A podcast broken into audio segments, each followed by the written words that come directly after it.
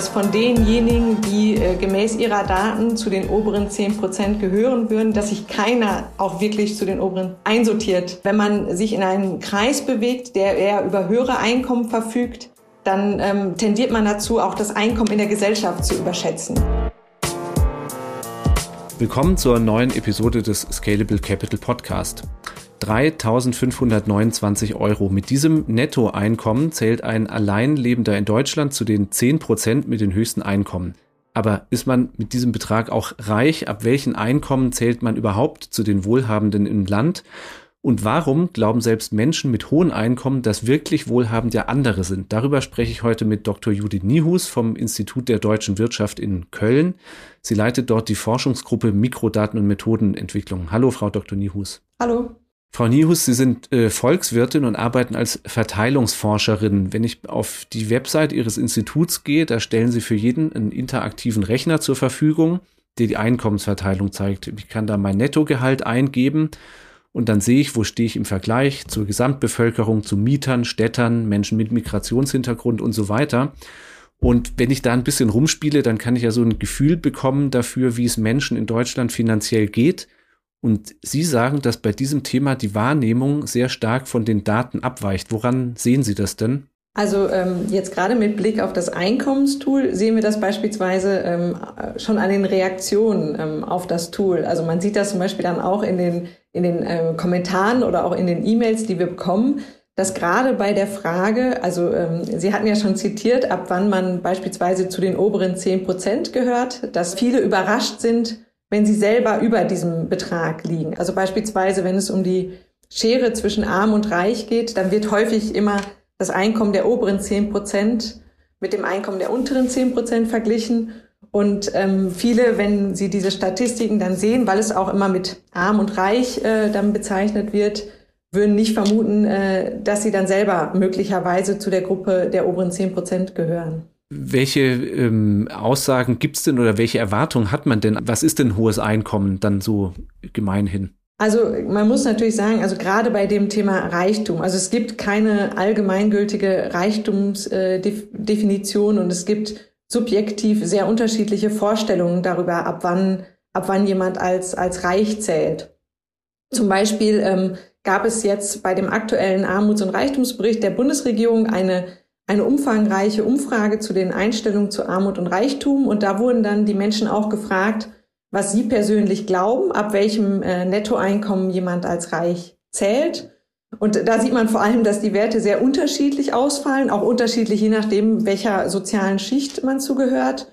Und äh, die Werte liegen so in, also in einer großen Streuung zwischen 6.000 bis 11.000 Euro. Das heißt deutlich oberhalb der Werte, ähm, ab ähm, dem man quasi zu den oberen zehn Prozent gehört und auch oberhalb der Werte. Also es gibt beispielsweise eine, eine Reichtumsschwelle ähm, oder es gibt auch, also wir haben auch jetzt unabhängig von den oberen zehn Prozent auch Schichtanalysen und ähm, aber alle Werte liegen eher unterhalb der Werte, die jetzt äh, die meisten dann da nennen, ähm, ab wann sie glauben, dass, dass jemand reich ist. Mhm. Dann jetzt schauen wir mal auf die Daten, die jetzt diesem Rechner zugrunde liegen. Ähm, was fließt denn da alles ein und was lässt sich daraus dann wirklich an Aussagen über äh, Einkommensverteilung aussagen? Also genau, der, der Rechner oder viele Verteilungsanalysen in Deutschland ähm, greifen auf das äh, sozioökonomische Panel zurück. Das ist eine sehr umfangreiche Haushaltsbefragung, die äh, bereits seit 1984 jährlich ähm, durchgeführt wird ähm, mittlerweile werden da fast 20.000 Haushalte zu ihren Einkommen befragt, aber auch zu ihrer Erwerbssituation, zur subjektiven Einstellung. Und ähm, für die äh, Analyse der Einkommensverteilung ähm, eignen sich die Daten besonders gut. Es wird ähm, detailliert das Einkommen des Vorjahres abgefragt. Das heißt, ähm, es wird gefragt, wie viel Kindergeld man bezogen hat, auch unregelmäßige Einkommenskomponenten, Dividenden und Zinszahlungen. Es wird auch als Einkommensbestandteil berücksichtigt, ob man ähm, in einer Eigentumswohnung oder im, im, einem, im Wohneigentum lebt, weil da muss man ja keine Miete zahlen und dann wird der Einkommensvorteil der Wohnung auch als Einkommensbestandteil berücksichtigt. Also man nimmt das Einkommen des Vorjahres, weil beispielsweise gerade bei Selbstständigen erst dann man halt wirklich auch ähm, einschätzen kann, äh, wie die Einkommenssituation war. Also der Rechner, der greift auf Daten ähm, des, des Jahres, also die Einkommen beziehen sich auf 2017. Ähm, aktuell liegen Daten für das Jahr 2018 ähm, vor. Da muss man aber sagen, jetzt gerade was die Grenzen zu den oberen 10 Prozent ähm, und auch das, das mittlere Einkommen der Gesellschaft angehen. Jetzt bei einer positiven Einkommensentwicklung verschieben sich die Einkommen etwas nach oben, aber die grundsätzliche Struktur würde sich jetzt auch, auch ähm, nicht verändern, wenn man jetzt die aktuelle Datenwelle des sozioökonomischen Panels verwendet. Jetzt hatten Sie ja schon den ähm, Armutsreichtumsbericht angesprochen. Da ist ja eine Zahl drin, ne, dass die meisten Deutschen glauben, dass 25 Prozent hierzulande reich seien. Jetzt gibt, Sie haben es ja schon angesprochen, es gibt ja bestimmte Definitionen. Wie viele Menschen in Deutschland sind denn tatsächlich in dem Sinne reich und was bedeutet dann reich? Wenn man jetzt zum Beispiel also ähm, die, die ähm, die amtliche ähm, ähm, Reichtumsschwelle nimmt, die aber auch nicht unumstritten ist, die beim Doppelten des Medianeinkommens liegt, dann sind es weniger als 10 Prozent der Leute, dann liegt die, ähm, die Quote ungefähr bei, bei 7 Prozent.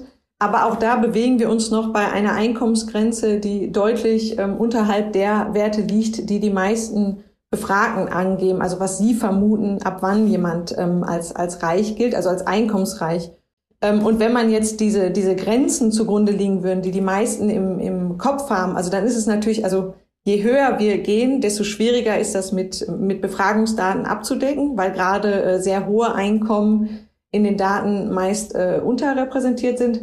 Aber da würden wir uns wahrscheinlich eher in einem Bereich ähm, des obersten Prozents der Bevölkerung bewegen. Also die, die Vorstellungen, die die meisten haben, ähm, die sicherlich auch dadurch geprägt sind, äh, wenn über Reiche berichtet wird, dass man dann häufig ein Bild vor Augen hat, dass das diejenigen sind, die die Villen besitzen, mehrere Yachten ähm, und so weiter, dass wir uns dann eher in einer ähm, ja, sehr kleinen Gruppe befinden, die natürlich deutlich kleiner ist als die, die, ähm, die 25 Prozent, ähm, was die durchschnittliche Einschätzung ist, wie viele Reiche es ähm, in, in Deutschland gibt. Also das ist dann auch da zeigt sich dann, wie, wie stark da die, ähm, die, die Wahrnehmung und die empirische Lage dann auseinandergehen. Sie haben den Median angesprochen, also den Wert, der jetzt äh, die Einkommen quasi in zwei Hälften teilt. Ne? Die eine Hälfte in Deutschland verdient weniger, die andere mehr. Äh, wo liegt der denn laut der äh, aktuellsten Datenlage und ab wann wäre man dann nach der Definition, also wenn man das Doppelte verdient, äh, bei den Reichen?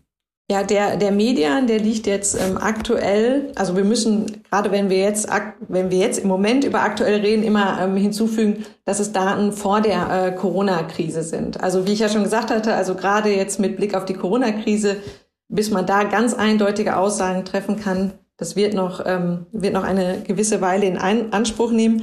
Aber ähm, vorher lag das Medianeinkommen ähm, ungefähr bei 2000 ähm, Euro. Das heißt, ein, ein äh, Single mit äh, 2000 Euro netto ähm, liegt dann genau in der Mitte der Bevölkerung. Das heißt, die, äh, die Reichtumsschwelle liegt, ähm, liegt dann bei rund äh, 4000 Euro netto. So, und jetzt haben Sie ja, äh, haben wir schon zweierlei gehört, ne? Kaum jemand hält sich selbst für wohlhabend, ähm, sagen Sie, und man geht davon aus, dass große Teile der Gesellschaft wohlhabend sind oder reich sind, also viel mehr, als es dann nach gängigen Definitionen wirklich sind. Woher kommen denn solche Fehleinschätzungen? Liegt es dann daran, dass oft über die Reichen berichtet wird oder darüber, dass in Deutschland man ja immer sagt, man spricht viel zu wenig über Geld? Sicherlich ist es, ist es so, dass, dass das Bild, äh, dass, dass jeder ein, ein Bild vor Augen hat, wenn es um, um das Thema ähm, reich, reich geht ähm, und da, das auch dann die, die Einstellung prägt. Ähm, dass, dass wir jetzt beobachten, dass sehr, sehr viele, also insbesondere auch gerade diejenigen, die, die hohe Einkommen haben, dass die, die dazu tendieren, sich eher in, ähm, also ihre Einkommensposition unterschätzen. Also es gibt beispielsweise auch eine Studie von Forschern aus Hannover, die gezeigt hat, dass von denjenigen, die äh, gemäß ihrer Daten zu den oberen zehn Prozent gehören würden, dass sich keiner auch wirklich zu den oberen zehn Prozent zugehörig oder einsortiert und äh, diesen, diesen Effekt, dass tendenziell die mit hohen Einkommen sich eher zu weit in die Mitte sortieren, ähm, hat auch damit zu tun, dass man sich ja häufig mit seinem Umfeld vergleicht. Dass wenn man, wenn man vor allem mit, ähm, sage ich mal, mit Akademikern zu tun hat, dann, ähm, dann denkt man, dass man ja so in der Mitte seines Umfelds ist. Also es gibt einige, die reicher sind, einige, die, einige, die weniger reich sind. Aber wenn man diese Gruppe dann in die Gesellschaft einsortiert, ist es halt schon deutlich oberhalb des Durchschnitts. Das heißt, ähm, wenn man sich in einen Kreis bewegt, der eher über höhere Einkommen verfügt, dann ähm, tendiert man dazu, auch das Einkommen in der Gesellschaft zu überschätzen.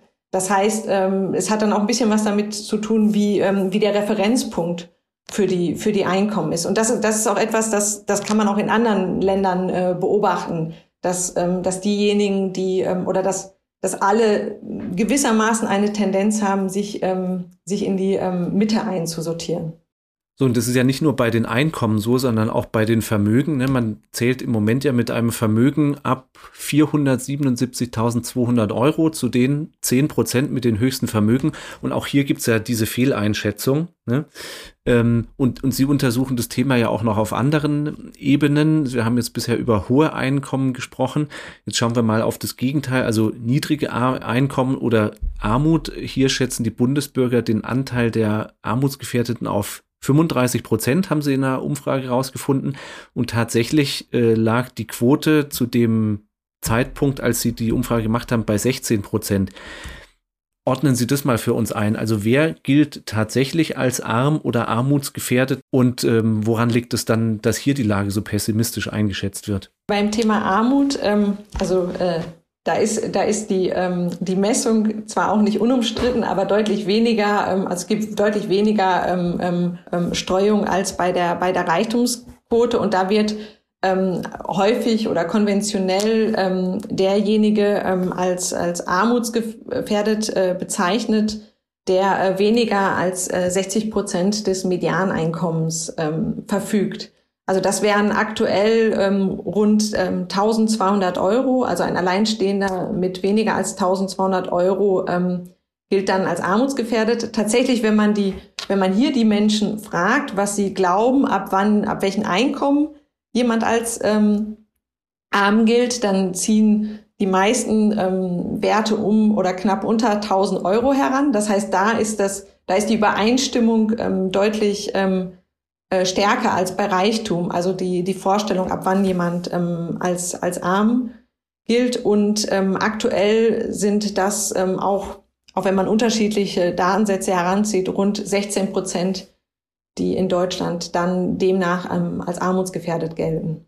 Wenn man sich jetzt anschaut, wer das im Einzelnen ist, ne, es, es, wird ja immer wieder über Gruppen gesprochen, die gefährdet sein sollen. Sehr großes Thema ist ähm, Altersarmut, die schon da ist oder künftig noch schlimmer werden könnte, ne, wenn wer jährlich seine Renteninformationen bekommt, da steht ja immer, äh, ist ja immer von der Versorgungslücke die, die Rede, auf die die Deutsche Rentenversicherung hinweist. Und dann weiß man ja auch, ähm, wer künftig in Rente geht, ab äh, Rentner ab 2040 müssen die Rente voll versteuern. Das ist ein starkes Thema. Gleichzeitig wird über das Armutsrisiko für Alleinerziehende oder Menschen mit Migrationshintergrund gesprochen aus der Analyse der Daten, wer ist im Moment tatsächlich am stärksten armutsgefährdet in Deutschland? Also tatsächlich, wenn man schaut, was, was die Risikogruppen sind beim Thema Armut, das ist auch relativ unabhängig davon, wie man ähm, Armut misst, also ob man das relativ misst oder äh, eher materielle ähm, Armut oder materielle Entbehrung äh, misst, dann sind das vor, also ähm, tatsächlich vor allem Menschen, ähm, also Alleinerziehende haben ein sehr hohes ähm, Armutsrisiko, ähm, Arbeitslose haben ein deutlich überhöhtes Armutsrisiko, Familien mit äh, vielen Kindern sind häufiger von Armut äh, bedroht und ähm, Menschen mit, mit äh, Migrationshintergrund. Also das zeigt sich dann auch ähm, tatsächlich über die Zeit ähm, sehr, sehr robust, dass das vor allem die, die Risikogruppen beim, beim Thema Armut sind. Jetzt haben Sie ja auch in diesem Frühjahr eine Umfrage gemacht, da ging es äh, unter anderem um, um Altersarmut. Ich hatte jetzt das Beispiel ja auch schon genannt. Sie, die Gruppe hatten Sie jetzt explizit nicht genannt. Ähm, was sagen denn die Daten? Zum Thema drohende oder tatsächliche Altersarmut? Tatsächlich habe ich die, äh, die Gruppe nicht genannt, weil ähm, das ähm, Armutsrisiko der Älteren oder auch der, der Rentner bewegt sich ähm, ungefähr im Bereich des allgemeinen Armutsrisikos. Also je nachdem, auch welchen Datensatz man verwendet, wenn man hier das, das ähm, sozioökonomische ähm, Panel verwendet, dann ist es äh, tatsächlich sogar so, dass die ähm, Älteren ein, ein leicht unterdurchschnittliches Armutsrisiko haben, was auch damit zu tun hat, das hatte ich ja schon gesagt, dass da auch ähm, eine Eigentumswohnung oder Wohneigentum als Einkommensbestandteil berücksichtigt wird und tendenziell die, äh, die Eigentumsquote mit dem Alter steigt und dadurch, ähm, wenn man das dann berücksichtigt, dann ähm, reduziert das das Altersarmutsrisiko relativ zum, zum äh, Rest der Bevölkerung. Das heißt, ähm, also wenn man sich die aktuelle Datenlage anschaut, dann, ähm, dann ist das ähm, Altersarmutsrisiko ähm, noch, noch nicht ähm, ähm, überdurchschnittlich. Wobei das noch sicherlich, also das ist ja auch, Sie haben es ja gesagt, es wird ja sehr stark auch das, das Thema ähm, Alters- äh, oder drohende Altersarmut thematisiert. Also wir haben in unserer Befragung tatsächlich äh, gefunden, dass im Durchschnitt ähm, die Menschen glauben, dass ähm, 48 von 100 Rentnern von Armut bedroht sind. Also praktisch oder im Median sogar jeder, jeder zweite ähm, Rentner von Armut bedroht ist. Das äh, kann natürlich damit zu tun haben, dass, ähm, dass sehr häufig über das Thema drohende Altersarmut berichtet wird und das dann ähm, hängen bleibt und damit dann auch das Empfinden, dass, ähm, dass doch das, äh, dass die Armut besonders im Alters ausgeprägt sein sollte. Also das zeigt sich auch wiederum im aktuellen Armuts- und Reichtumsbericht, wo auch gefragt wurde, was die Menschen glauben, in welchen Lebensphasen die Armut, ähm, die Armut am stärksten ausgeprägt ist. Und da glauben auch die meisten, und das haben sie auch schon im, ähm, ähm, also im letzten Armuts- und Reichtumsbericht angegeben, dass die Armutsgefährdung äh, doch im Alter am größten sei. Wenn man sich aber die Datenlage anschaut, dann, wenn man das jetzt mit Lebensphasen sich anschaut, dann ist es eher, dass ähm, ähm Kinder und ähm, Auszubildende das höchste Armutsrisiko haben. Wobei man da auch sagen muss, da ist dann wieder, da sieht man dann auch die, die Herausforderung, wenn man eine einzelne Statistik hat, dass man natürlich gerade jetzt bei, bei dem Thema Ausbildung, dass man da das ähm, Armutsrisiko sicherlich ein bisschen anders einsortieren muss. Also beispielsweise, wenn Studierende ähm, von Armut bedroht sind, dass sich das natürlich im, im, im Lebenslauf noch, noch äh, verändern kann. Aber trotzdem sieht man, dass ähm, dass das tatsächliche Armutsrisiko nach Lebensphasen äh, deutlich anders aussieht, als es äh, in der Wahrnehmung der Bevölkerung der Fall ist. Also das ist ja so ein genereller äh, Befund auf vielen Ebenen ne, ihrer Arbeit, dass sie sehen, so die, die tatsächliche oder die Wahrnehmung und die tatsächliche Lage driften sehr weit auseinander zum Teil. Eine krasse Fehleinschätzung, die ich noch rausgelesen habe aus einer Veröffentlichung von Ihnen, da war von einer Arbeitslosenquote von 23 Prozent in Deutschland die Rede. Also das haben die Befragten im Durchschnitt angenommen und die lag zum Zeitpunkt der Befragung aber tatsächlich bei 6 Prozent das ist jetzt was, was mich tatsächlich überrascht, weil über Arbeitslosenquoten wird ja auch regelmäßig berichtet. Wie kann es in der breiten Bevölkerung zu solchen Fehleinschätzungen kommen? Ja, tatsächlich ähm, hat uns hat uns das Ergebnis, also zumindestens in dem ähm, in dem Ausmaß auch überrascht. Also dass die ähm, Arbeitslosigkeit ähm, ähm, überschätzt wird, das ist auch schon aus anderen Befragungen bekannt. Also es gibt auch andere Befragungen, die die schon untersucht haben, ähm, was die Leute vermuten, wie viele Menschen arbeitslos sind. Und ähm, also eine Erklärung äh, kann tatsächlich sein, also ähm, wir haben ja beispielsweise nicht explizit gefragt, was glauben Sie, wie hoch, wie hoch die Arbeitslosenquote ist, sondern was glauben Sie, wie viele von 100 Menschen sind arbeitslos und auf der Suche ähm, nach Arbeit. Also quasi, wir haben die Definition der Arbeitslosenquote abgefragt. Ein Grund kann da sein, dass gerade wenn es um sehr niedrige Werte gibt, äh, geht, dass äh, die Menschen dann in Befragungen auch da dann dazu tendieren, eher in die Mitte ähm, zu antworten und dadurch ähm, gerade auch niedrige Werte eher eher überschätzt ähm, überschätzt werden. Ähm, tatsächlich hat uns aber gerade da auch das, äh, das Ausmaß ähm, überrascht, in welchem Maß ähm, die Arbeitslosigkeit überschätzt wird. Jetzt haben Sie schon einen Faktor genannt, ne, der so eine Tendenz zur Mitte bei der Einschätzung. Bei dieser Umfrage, auf die ich mich gerade bezogen habe, haben Sie ja explizit noch das Mediennutzungsverhalten äh, untersucht und da war ein Befund, dass jetzt die Konsumenten sozialer Medien wesentlich pessimistischer als Nutzer klassischer Medien sind. Ja, das ist natürlich da, da ähm, das konnten wir so, so beobachten. Da ist natürlich jetzt schwer zu sagen, ob, ob jetzt die, die sozialen Medien der, der Grund für die Einschätzung sind oder dass ähm, gerade Menschen, die eine sehr pessimistische Einschätzung haben oder einen sehr pessimistischen Blick, dass die sich auch bewusst äh, Kanäle aussuchen, die möglicherweise dann ihr, ihr Bild oder ihre Wahrnehmung eher bestätigen. Aber natürlich ist es so, wenn es, wenn es so ist, dass, ähm, dass man dann vor allem verstärkt auf sozialen Medien unterwegs ist, dass sich das natürlich dann immer weiter verstärken kann weil ja soziale Medien auch eher mit Algorithmen arbeiten und dann natürlich die Tendenz haben, eher das zu ähm, nochmal zu bekräftigen, wie man es tatsächlich sieht. Das heißt, ähm, da fehlt dann stärker auch der, die, der ausgleichende ähm, Mechanismus. Das heißt, wir können zwar nicht sagen, was war, ähm, was war zuerst da, aber diese, diese Konstellation oder dieses Zusammenspiel kann dann dazu führen, dass sich die, die Effekte verstärken. Und wir haben auch ge gesehen, dass diejenigen, die eine besonders pessimistische Einschätzung haben, dass die beispielsweise auch mit vielen anderen Dingen unzufrieden sind, wie auch zum Beispiel, dass sie unzufriedener sind, wie die Demokratie in Deutschland funktioniert und auch weniger Vertrauen in Institutionen und Mitmenschen haben. Und da, da zeigt sich schon, dass es auch bedeutend ist, ähm, zu zeigen, wenn es positive Entwicklungen gibt, auch die, die positiven Entwicklungen zu, ähm, zu bekräftigen. Okay, also jetzt können wir an der Stelle mehres festhalten. Äh, die Wahrnehmung und ähm, was Sie tatsächlich anhand von Daten messen können, driftet stark, zum Teil sehr stark auseinander. Und tendenziell ähm, ist es in den meisten Fällen, die wir jetzt bisher durchgesprochen haben, oder in, in allen so, die Lage wird eigentlich pessimistischer eingeschätzt, als sie tatsächlich ist. Ne? Es gibt jetzt keine Abweichung äh, nach oben, wo optimistischer die Lage gesehen wird. Genau, also bei, wenn es um, um, um den Blick auf die Gesellschaft geht, also beispielsweise wie Arbeitslosigkeit, Armut und so weiter ähm, eingeschätzt wird, oder wir haben beispielsweise auch die, beispielsweise auch die vermutete Entwicklung der Kriminalität oder auch den, den Anteil des Ausbaus ähm, erneuerbarer Energien abgefragt, da hat sich überall eher eine pessimistische ähm, Einschätzung gezeigt.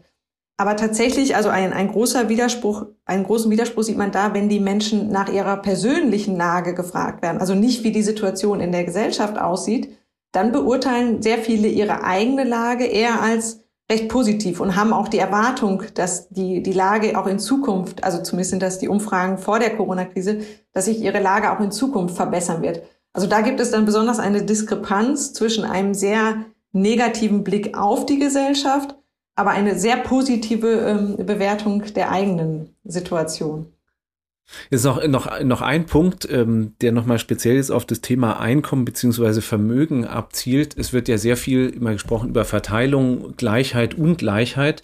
So, und das lässt sich ja messen anhand des sogenannten äh, Gini-Index oder Gini-Koeffizient. Jetzt hat äh, Deutschland einen von 77,9. Eine maximal ungleiche Verteilung wären 100. Ähm, ja, jetzt, also das ist natürlich dann der, die, die Ungleichverteilung der, der Vermögen. Also ähm, tatsächlich sind die Vermögen in Deutschland ähm, relativ stark konzentriert, auch deutlich ungleicher ähm, verteilt als die Einkommen. Also der entsprechende Index bei den Einkommen ähm, läge bei ähm, rund 29, also deutlich niedriger. Also bei dem verfügbaren Einkommen oder Nettoeinkommen, da schneidet äh, Deutschland im internationalen Vergleich ähm, also immer, ich sag mal, etwas besser als die, äh, der Durchschnitt der EU-Staaten oder etwas besser als der Durchschnitt der Industriestaaten ab. Ähm, aber tatsächlich bei den Vermögen ist die ähm, Ungleichheit ähm, relativ stark ausgeprägt. Gerade aber bei dem Vermögen ist es ähm, zwischen Ländern sehr schwer, diese Kennzahl zu vergleichen. Also was da zum Beispiel auch überraschend dürfte, ist, dass ähm, insbesondere auch in den skandinavischen Ländern die Vermögensungleichheit relativ äh, hoch ist. Also in, in Schweden und Dänemark sind die, ähm, ist der Gini-Index der Vermögensverteilung noch stärker ausgeprägt als in Deutschland. Und man sieht das gerade in Europa, dass es da einen gewissen Zusammenhang gibt zwischen ähm, wie stark der ähm, Sozialstaat ausgeprägt ist und der Vermögensungleichheit. Also ähm, quasi, wenn ja der, der Staat ähm, sehr stark auch ähm, Lebensrisiken absichert, ähm, beispielsweise durch die gesetzliche Rentenversicherung, aber auch durch die Arbeitslosenversicherung und soziale Mindestsicherung, dann ist die, ähm, ist ja der Anreiz und die Notwendigkeit geringer, selbst ähm, vorzusorgen. Ähm, gleichzeitig muss natürlich der Sozialstaat auch finanziert werden durch ähm, Abgaben und auch das erschwert wiederum dann die private Vermögensbildung. Das heißt, es gibt dann ein gewisses Austauschverhältnis zwischen privaten Vermögen und, ähm, und quasi der staatlichen Absicherung.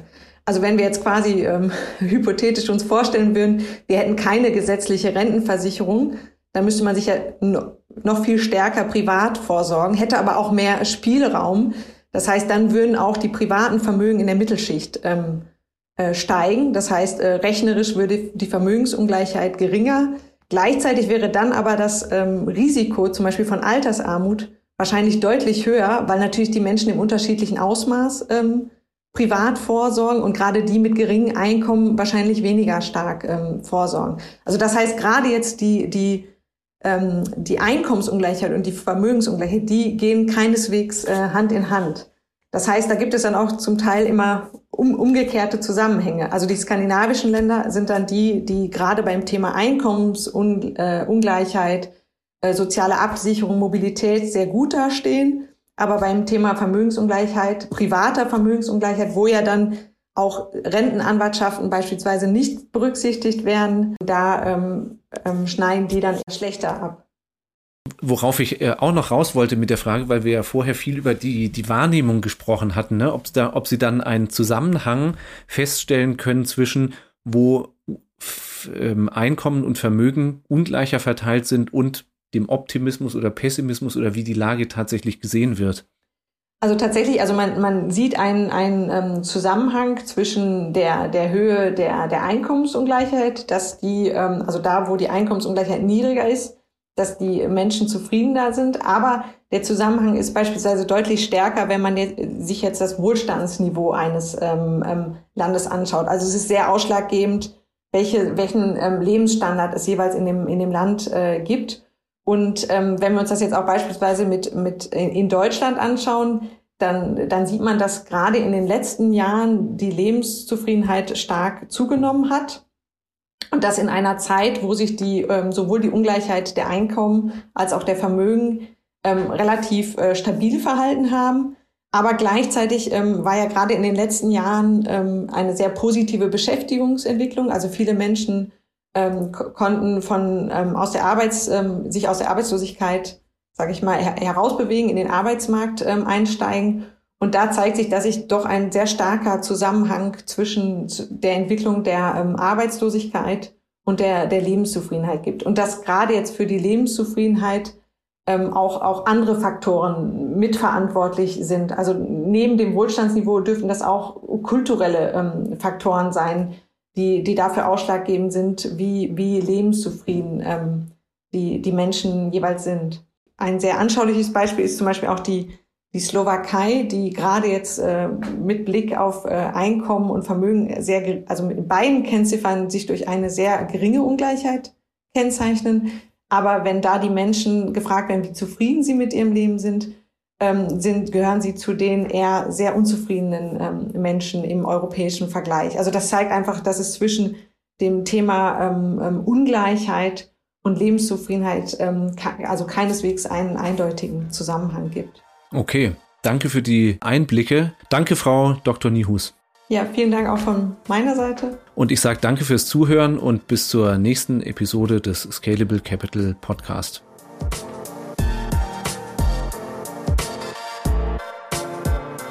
Scalable Capital Vermögensverwaltung GmbH erbringt keine Anlage-, Rechts- und oder Steuerberatung. Sollte dieser Podcast Informationen über den Kapitalmarkt, Finanzinstrumente und oder sonstige für die Vermögensanlage relevante Themen enthalten, so dienen diese Informationen ausschließlich der Erläuterung der erbrachten Dienstleistungen. Die Kapitalanlage ist mit Risiken verbunden. Bitte beachten Sie hierzu die Hinweise auf unserer Internetseite.